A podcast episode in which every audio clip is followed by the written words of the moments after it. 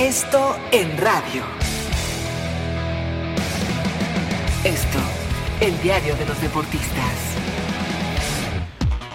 Amigos de ABC Radio, los saluda Salvador Aguilera, director del periódico Esto.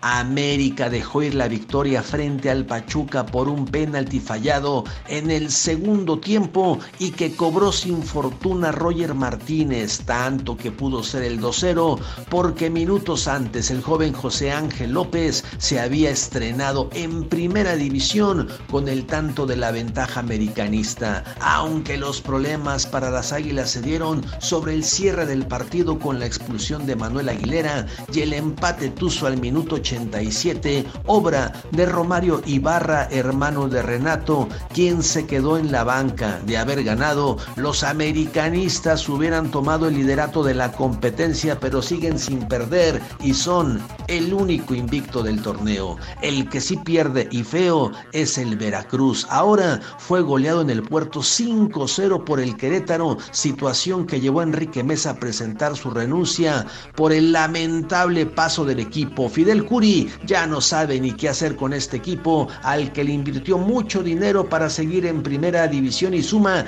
33 partidos sin ganar. Un verdadero desastre que aprovecharon bien los gallos. Atlas estuvo a punto de ganarle a los Tigres que habían fallado un penalti con Quiñac y después vino el tanto rojinegro, aunque al 93 empató Jesús Dueñas. También hubo empate un gol entre San Luis y Monarcas. Intensa jornada media semana en la que habrá grandes duelos como León frente a Santos y Cruz Azul tendrá la oportunidad de pisar zona de liguilla si vence esta noche a los Cholos en la frontera. Síganme en Twitter como Aguilera Esto. Hasta la próxima. Esto en radio. Esto, el diario de los deportistas.